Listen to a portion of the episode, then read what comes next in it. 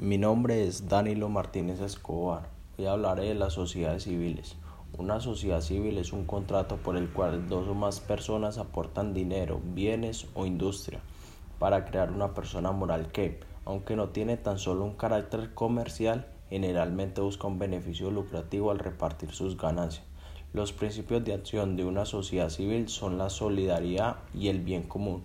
Al no ser una sociedad mercantil, su actividad está regulada por el Código Civil.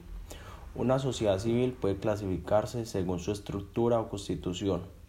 Según la estructura de su organización, una sociedad civil puede ser particular, comprender los frutos de un oficio o de una profesión determinada, tienen un objetivo concreto y definido, o universal, comprende más de un objetivo y suele integrarse por diversos socios de todos los bienes presentes. Los bienes comunes y ganancias de la sociedad son propiedad de los socios. No comprende bienes de herencias y donaciones adquiridas con la posterioridad a la creación de la sociedad.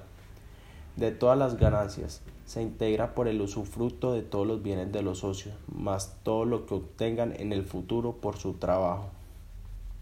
Según su formalización al constituirse, una sociedad civil puede ser pública, fundada ante una escritura pública y un notario, o privada, formada mediante un documento privado entre los socios y sin personería jurídica. Características. Su constitución es más sencilla y económica que la sociedad mercantil, dado que por lo general no requiere de escritura pública, ni de un capital social mínimo. Sus socios tributan individualmente en función de la participación en beneficios y pérdidas que tienen en la sociedad. Es una figura adecuada para iniciar un proyecto emprendedor. Los socios tienen responsabilidad ilimitada frente a las deudas contraídas con terceros. El otorgamiento de préstamos por parte de entidades financieras es más difícil que si se tratara de una sociedad anónima o de responsabilidad limitada. Algunos ejemplos de sociedades civiles pueden ser clubes deportivos, instituciones benéficas, colegios profesionales o grupos religiosos.